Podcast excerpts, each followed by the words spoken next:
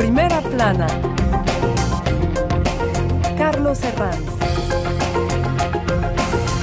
Bienvenidos en Primera Plana, un programa de Radio Francia Internacional y de France 24. Esta semana ponemos el foco en las elecciones de Brasil, la segunda vuelta del próximo día 30 entre Lula y Bolsonaro. Nos acompañan en este estudio para analizar todas las claves Tomás Sisman de Barros, doctor en teoría política en Sciences Po aquí en París, especialista en Brasil. Bienvenido, Tomás. Muchas gracias. Lamia Walalú, periodista, autora del libro Jesús te ama, la ola evangélica. Bienvenida, Lamia. Muchísimas gracias. Y Pascal Druó es analista especialista en Latinoamérica, corresponsal del diario de hoy. Bienvenido. Gracias. Brasil, segunda vuelta de las elecciones. Hoy nuestro asunto en primera plana. El del próximo día 30 entre el izquierdista Lula y el ultraderechista Bolsonaro por la presidencia de Brasil será un duelo más ajustado de lo que los sondeos vaticinaban hace meses o semanas. Lula llegó primero en la primera vuelta, pero Bolsonaro tuvo mejor resultado de lo que vaticinaban las encuestas.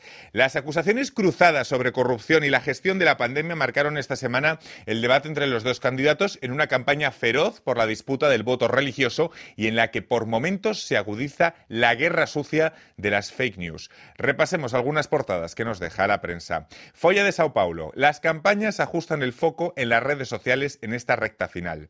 La revista Istoe apela en esta pregunta a sus lectores. ¿Vamos a dar carta blanca a la tiranía? Y afirma que la elección de Bolsonaro agudizaría la deriva autoritaria del presidente brasileño y seguiría así los, países, seguiría así los pasos de países como Venezuela o Nicaragua. La revista Bella, en cambio, pone el acento en las dudas que genera la falta de directrices económicas claras en un eventual gobierno de Lula y cómo esta inquietud puede perjudicar a Lula en la recta final. Bueno, ¿Está este duelo, quizás sea la primera pregunta, más reñido de lo que pronosticaban los sondeos hace tan solo unas semanas? Parece que los últimos sondeos casi dan un empate técnico, un 52-48, todavía favorable a Lula, ¿no, Tomás? Creo que sí, es verdad que es un duelo muy reñido, muy próximo, pero una cosa que nosotros podemos mirar ahora es que los votos están muy consolidados. Más del 90% de los, de los votantes dicen que no van a cambiar de, voto. Es verdad, hay siempre la posibilidad de algunos cambios marginales entre los indecisos, ah, pero la, yo creo que la cosa que a contar más, el más importante, el elemento llave, es la abstención. Porque en la primera vuelta ya miramos cómo la abstención no permitió a Lula de ganar en la primera vuelta y ahora el resultado puede cambiar si la abstención es asimétrica y menos gente que vota por Lula comparece a las, uh a las elecciones. Lamia, si tuviéramos que buscar las dos o tres claves que pueden definir que la balanza se incline del lado de Lula, del, del lado de Bolsonaro, ¿Cuáles habría que subrayar? Creo que el tema económico es muy central porque eh, el país de hoy es el país de Brasil, es muy marcado por, por el hambre, también el tema del miedo, que también es un país ahora donde el miedo es muy importante. Siete sobre diez brasileños tienen miedo de decir para quién van a votar, eso es muy importante, pero estoy de acuerdo que ahora está todo muy cerrado. Lo, lo que diría es que no nos dimos cuenta, los analistas y, la gente de la campaña de Lula, de la fuerza del bolsonarismo, cuánto está eh, tiene raíces profundas ahora en la sociedad brasileña. Y eso explica el resultado muy bueno que tuvo eh, Bolsonaro, sea en el nivel federal como en las otras elecciones. Tampoco los sondeos lo vieron venir. ¿Ha salido Bolsonaro reforzado de la primera vuelta de cara a esta segunda, Pascal? Definitivamente. Uh, creo Bolsonaro es Brasil first y obviamente eh, llamó al, a una forma de orgullo que puede tener raíces en una cierta frustración de, de la población y, y, eso funciona definitivamente. Funciona además cuando encierras el debate político en una eh, visión maniqueísta. Y en eso estamos hoy en día, quizás con consecuencias además veremos con el voto eh, eh, eh, evangélico. Pero esa visión maniqueísta hoy en día realmente corresponde a una época polarizada, dos años después, además del principio de la pandemia de la COVID-19, que tuvo tantas consecuencias en Brasil. Me gustaría hablar del clima en la que se celebran estas elecciones, porque la noción, parece que la noción de adversario ha dado paso a la noción de enemigo político. ¿Cómo ven este ambiente enrarecido o de cierta violencia política en el que se celebran estas elecciones, ¿no? en el que el adversario político ha pasado a ser un enemigo a batir? Sobre todo esto es el resultado de los años de bolsonarismo, porque es la dinámica, la lógica que Bolsonaro pone en la política. Al mismo tiempo yo creo que hay un, cierto error de la campaña de Lula hoy día de intentar jugar esta guerra sucia, podemos decir, ah, del pánico moral. Ha entrado en el barro la campaña. Sí, sí, sí. Mm. porque lo que pasa mm. es que ah, en la política aquel que, que gana es lo que pone los términos de la política. Y si Lula quiere disputar los discursos religiosos, el pánico moral, finalmente Bolsonaro estará siempre en su zona de confort. La mía, ¿cómo ve este ambiente? Yo creo que uno de los problemas de Lula es que habla mucho del pasado, o sea, sigue vendiendo lo que él... Aquellos años. Exactamente, aquellos años. Ahora y el, mundo ha cambiado. El mundo ha cambiado, un montón de brasileños ni conocieron a Lula, o sea, ni habían nacido o eran niños en, aquel entonces. Con lo cual, tiene un problema de, futuro. O sea, el proyecto país de, Lula no es muy claro. El proyecto país de Bolsonaro es horroroso, pero es muy claro. tiene, valores, está vendiendo algo. Y el tema económico para Lula es muy complicado, porque como es aliado con un vicepresidente que viene de la derecha, es muy difícil para él tener un, discurso prometiendo más cosas cuando ha prometido a esta gente que no le va a hacer. Una posibilidad que, que, está en el ambiente y sobre la que se especula mucho. Nos ponemos en el próximo día 30. ¿Qué va a pasar si Bolsonaro pierde la presidencia? Se especula mucho un acto a lo trampa que tenga una deriva a lo Trump. Nos acordamos de aquellas imágenes evocando lo del Capitolio de aquel día de enero. Mm. Eh, bueno, Pascal. como digo Tomás, va a depender del margen, creo. ¿eh? El margen vital, claro. Definitivamente. Si realmente hay espacios, son varios millones de, de votos que separan ambos candidatos y obviamente que gane Lula, pues ahí de todas maneras la legitimidad estará mecánica, diría, totalmente eh, instalada. Ahora, si estamos en un resultado tan reñido como puede haber, ahí sí estamos con complicaciones y puede haber, por cierto, y lo vemos con ese nivel de determinación, de polarización en el cual estamos, puede haber disturbios grandes. Tomás. Es verdad que en la primera vuelta, como Bolsonaro tuvo resultados mejores que, que esperaba, ah, no no habló de, los problemas de fraude, etcétera. Pero en la segunda vuelta, si se pasa como, como Pascal dice, puede, puede va, va, una vez más a hablar, hablar de este tipo de cosas. Vamos a analizar votos por segmentos, tanto religioso, geográfico como femenino. Empecemos por el religioso, que parece consolidarse como la gran batalla de, de estos comicios. Bueno, ambos candidatos dicen que, que Dios les guía. Un montón de referencias a Dios por todas partes. Parece ya que que la batalla de Dios está en el centro de, esta carrera electoral, la mía. Sí, la batalla de Dios está en el centro, pero es una batalla perdida de una cierta manera, porque el tema es que los evangélicos ahora ya son adquiridos en gran mayoría al presidente Bolsonaro. Ha ganado gracias a ellos, a ellos en 2018. Tuvo una diferencia de 11 millones de votos evangélicos. Y ahora de nuevo eh, Lula está intentando recuperar este voto, pero demasiado tarde. Pero la otra cosa que quería decir es que ya no es más un tema evangélico. Ahora estamos en un discurso nacionalista cristiano que va mucho más allá del tema evangélico. Muy interesante. Que, es mucho más de, de extrema derecha, un poco como lo que tenemos en Estados Unidos, que reúne la, a los evangélicos, también una parte de los católicos, y de manera general es una reunión entre las agendas eh, neoliberal de extrema derecha y la agenda religiosa de la extrema derecha. Y, eso se llama el bolsonarismo. Hoy el bolsonarismo es más fuerte que el mundo evangélico. Pero incluso Lula intenta pescar de ese voto religioso y, por ejemplo, esta semana se ha declarado como no favorable al aborto. Pero nunca lo fue igual, ¿eh? Favorable al aborto, él. No es una novedad. O sea, Lula es una persona conservadora. Conservadora. Que, tiene con él una gente que no lo es tanto.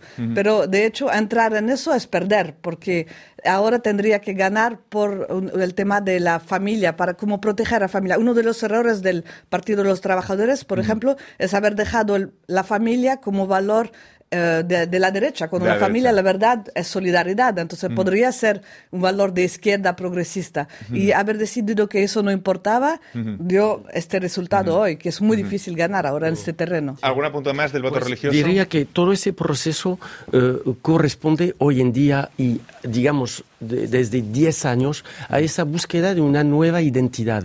Y cuando eh, la mía habla de nacionalismo cristiano, cristiano eh, eh, de, de, eso estamos hablando y lo estamos viendo en todos los países ya con autoritarismo. Se está construyendo una nueva forma de identidad política republicana, federal en este caso, cuyas bases son estas. Imagínense, pensamos un poco en lo que era Brasil en 2014. La Copa del Mundial del Fútbol, 2016 los Juegos Olímpicos, de en, en, Río, eh, dentro de, otros, es decir, hace apenas seis años. Y en seis años estamos ya con ese diagnóstico eh, preocupante. Esa imagen exterior que proyectaba Brasil al mundo en aquellos años, de repente, durante estos cuatro años de Bolsonaro, parece, todo el mundo concuerda, que la imagen exterior del país se ha degradado.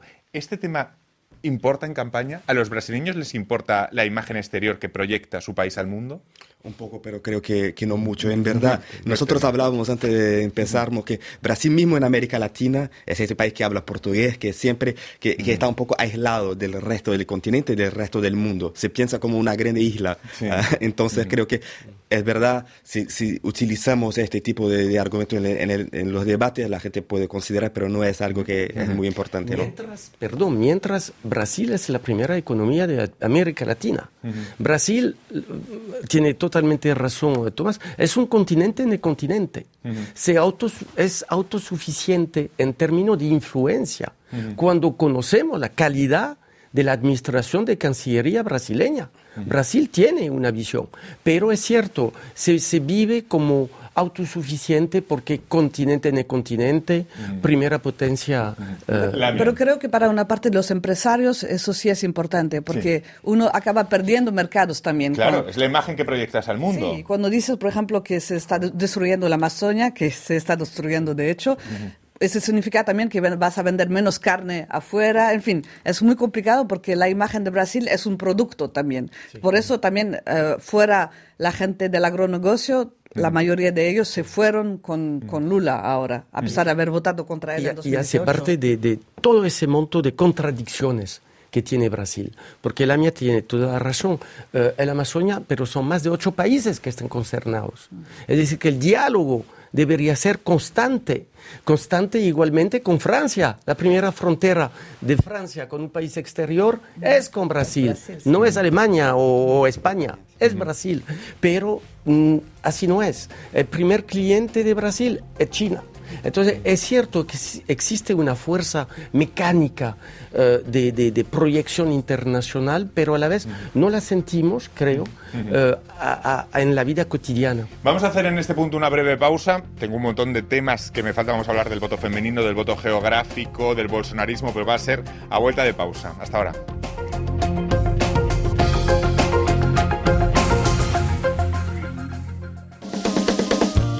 Radio Francia Internacional en Español estamos cumpliendo 40 años informando y lo hacemos junto a la red de radios asociadas que nos acompañan en todo el continente americano. Soy Benjamín Fernández Bogado, fundador y director de Radio Libre en el Paraguay. Con 25 años de trabajar juntos con Radio Francia Internacional.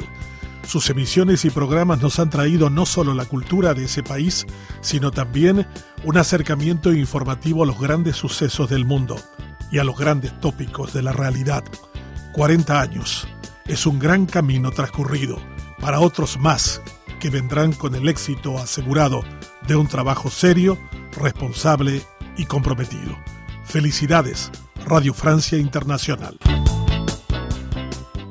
Seguimos en primera plana esta semana hablando de la segunda vuelta de las elecciones de Brasil que enfrentan al izquierdista Lula con el ultraderechista presidente Jair Bolsonaro. Lo hacemos con Tomás Isman de Barros, doctor en teoría política, la periodista Lamia Walalú y el analista especialista en Latinoamérica Pascal Druo. Eh, bueno, hay muchos temas que nos quedan encima de la mesa. Antes de irnos a la pausa, me refería al voto geográfico. Normalmente se habla siempre de esa distribución de Brasil, que yo no sé hasta qué punto se, mantiene vigente de esos estados pobres del nordeste del país pro Lula, pero en los que Bolsonaro ha hecho mucha campaña últimamente prometiendo ayudas. ¿Hasta qué punto esas, esos movimientos de Bolsonaro pueden hacer que cambie el tablero político geográfico en esos estados o no? Tomás. Yo creo que no va a cambiar el resultado final, pero puede cambiar la margen. Eh, esto y ahora, con las cosas tan reñidas, es, básico hablar de ese margen. Exactamente. Entonces, algunos pequeños cambios en estos estados llave pueden eh, generar un resultado diferente en, en, las elecciones. Otro margen, el voto femenino, que se habla tanto de que va a ser eh, pro Lula, pero vemos a la primera dama recorriendo el país intentando hacer campaña para atraer ese voto femenino. De ahí la importancia de esos, de esos matices.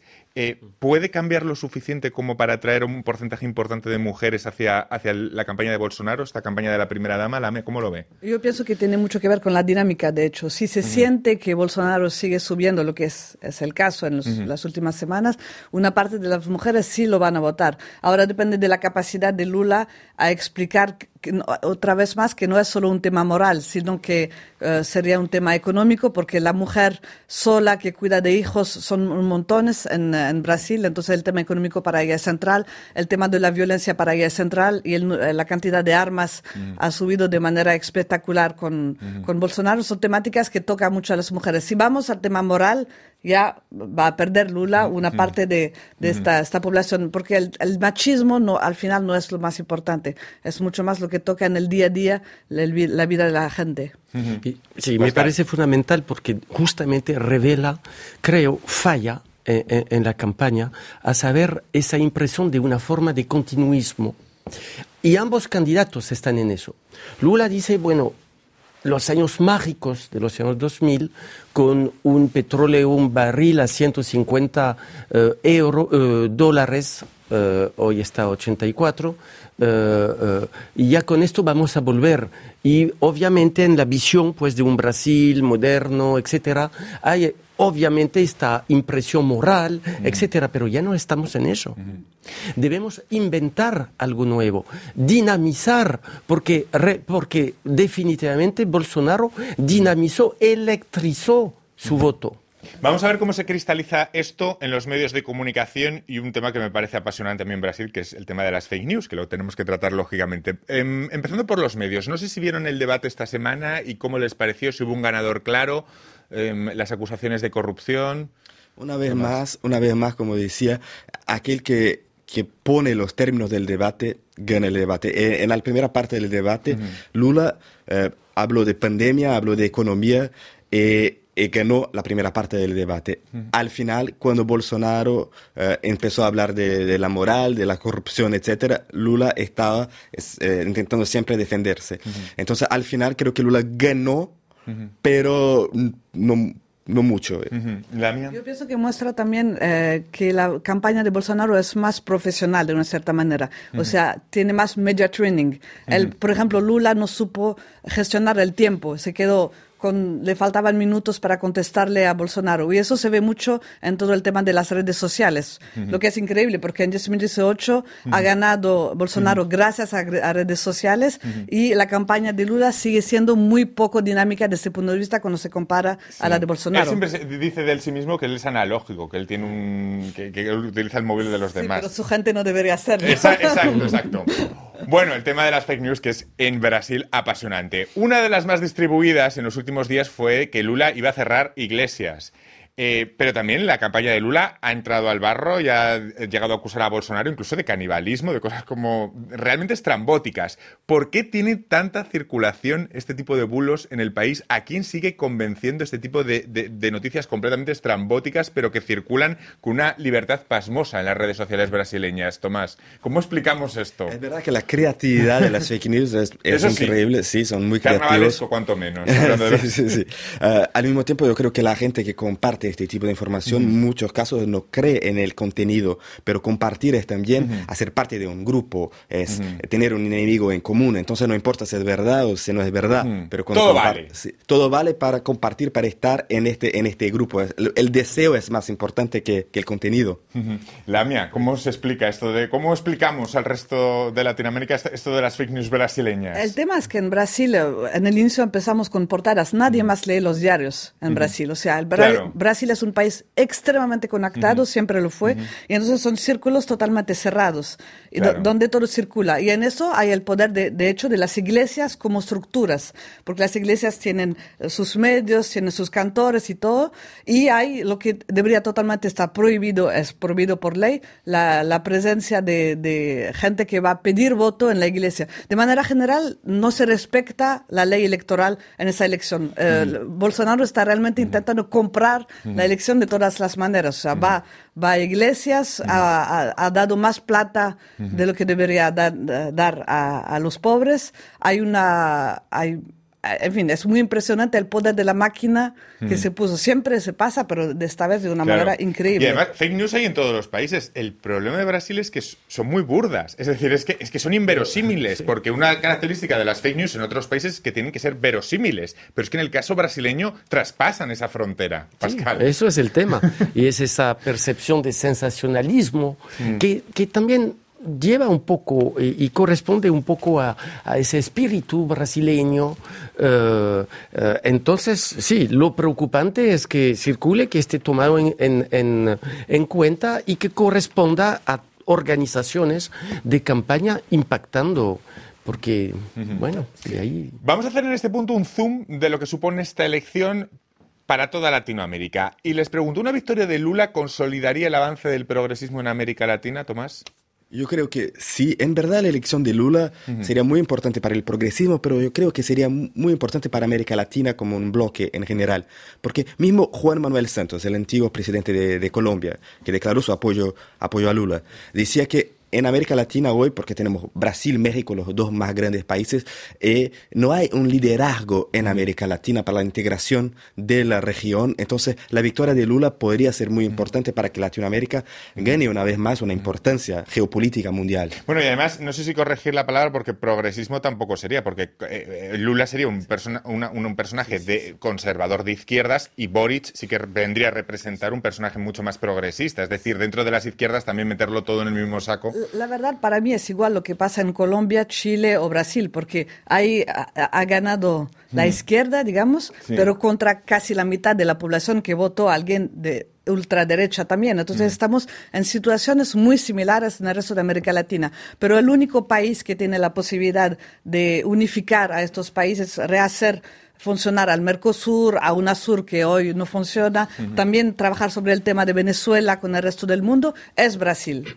Entonces es muy central para, para América Latina y para el mundo, diría, para el multilateralismo también. Pascal, en cualquier caso, el bolsonarismo es una realidad que ha llegado para quedarse. Es Yo- decir, sí. aun, aun perdiendo, me refiero. por lo menos hoy en día corresponde a la época que estamos viviendo, época de tensiones, de crisis, lo vimos con la salud y con consecuencias económicas. Pero para volver justamente Sí. a América Latina, yo creo que el momento que en el cual estamos y en el cual se inscribe esas elecciones es obviamente histórico porque América Latina ha cambiado estos últimos años, definitivamente. No tiene liderazgo, sí, eh, tenemos que integrar la diversidad del continente además, ¿ah? Eh, pero en esa diversidad eh, se está buscando un nuevo contrato social y no se le encuentra. Porque la polarización en cada uno de los países, hablemos de, hablamos de, de Colombia, de Chile, que fue así, en, en Perú, donde Castillo está bajo problemas hoy en día, de eh, México, etcétera, esa polarización eh, eh, hoy en día impide pues esa concretización de un nuevo contrato social. Y de qué estamos hablando además, cuál sería. Y de eso estamos hablando, además, con una desaparición de la integración regional. La integración regional es la primera víctima eh, eh, orgánica de, eh, de la pandemia. La mía. No, y sobre la fuerza del bolsonarismo, hay que recordarse que los tres primeros estados del país, eh, el sudeste, o sea, la parte más rica, más potente del país, que es eh, Río de Janeiro, San Pablo y Minas Gerais, te- van a tener a, a un gobernador eh, bolsonarista. Y eso es muy pesado. Y eso también significa que toda la máquina electoral que, y, federal, toda esta gente va a encontrar un trabajo y va a seguir con mucho peso en los próximos años. Otra clave, antes de que se me olvide, ¿cómo han sido los mensajes en esta diferencia tan corta, de, de- en esta carrera tan corta, ya todo es definitivo? ¿Cómo han sido los mensajes de apoyos de los terceros candidatos eliminados en la primera vuelta? Me refiero sobre todo a la centrista Simone Tebet o a Ciro Gómez. ¿Cómo han sido esos apoyos? ¿Cómo se han manejado esos mensajes? Entonces, Ciro- los dos eh, declaran apoyo a Lula. Ciro Gómez no participa activamente en la campaña, Simone Tebet sí, pero yo creo que muchos de los votos de ese candidato ya estaban con Lula en la primera estaban. vuelta. Entonces, eh, es esto. Pero para hablar un poquito de- de- del nuevo contrato social y al mismo tiempo de la fuerza del bolsonarismo, yo creo que el bolsonarismo, como, un como lo que pasa en otros países de América Latina, es un síntoma de una, de una región que tiene un pasado colonialista, de, de- de esclavitud, ah, de dictadura. Dictaduras, etcétera, y que nunca pudo discutir eh, eh, como venir a este pasado. Entonces es un síntoma que algo que vuelve porque no pudimos como se ocupar de, de este pasado y cambiarlo. No, y todos en un contexto de articulación de extrema derecha al nivel internacional. Ah, o sea, Eduardo Bolsonaro, el hijo de, del presidente, trabaja directamente con la extrema derecha en Estados Unidos. Ese es el que es más radical todavía que el padre, Eh, ¿verdad? Sí, bueno, y, y bien, bien astuto y, y- y todo eso funciona junto, o sea, con Hungaria. Por eso la gente dice, mira, ¿qué pasa en Brasil? Mira, lo que pasa en Brasil pasa en el resto del mundo. Y hay una articulación muy fuerte y no es un tema religioso, es mucho más allá del tema religioso. Es algo, ahora, de hecho, falta una narrativa eh, del, del mundo progresista para proponer algo de- diferente. que ¿Por qué no se consolida esa narrativa den- dentro del mundo progresista? Es decir, ¿la figura de Lula también tapona, tapona que esa narrativa pueda, pueda surgir? ¿Es demasiado, eclipsa demasiado? Por una parte creo que sí, porque, porque de hecho no, no surgió otra figura, y por otra parte del- no es solo Lula, el mundo progresista es, fue ciego, por ejemplo, no, no, ha, no ha hablado por, con los evangélicos, con una parte de los pobres, y no, no han entendido también el resentimiento de una pequeña clase media que ha perdido mucho en los años Lula, que ha perdido el hecho de ser los únicos que iban a la universidad, los únicos que tomaban el avión. Esta gente al final paga impuestos este, y por un servicio, por servicios públicos de mala calidad. ¿Y qué, qué les, da- qué les ha dado Lula? Nada. Claro. Entonces, este resentimiento del, que sería del pequeño blanco en Estados Unidos es el mismo. Y no es por acaso que es, es el blanco que más vota Qué, a qué- Bolsonaro. qué bien analizada esa fotografía última con la que nos quedamos de Lamia. Un placer haber, eh, haberles tenido aquí en este, en este en primera plana para analizar lo que será esa vuelta definitiva del día 30. Seguiremos aquí muy pendientes de ello en RFI y en France 24. A todos ustedes, hasta la próxima semana. Muchas gracias.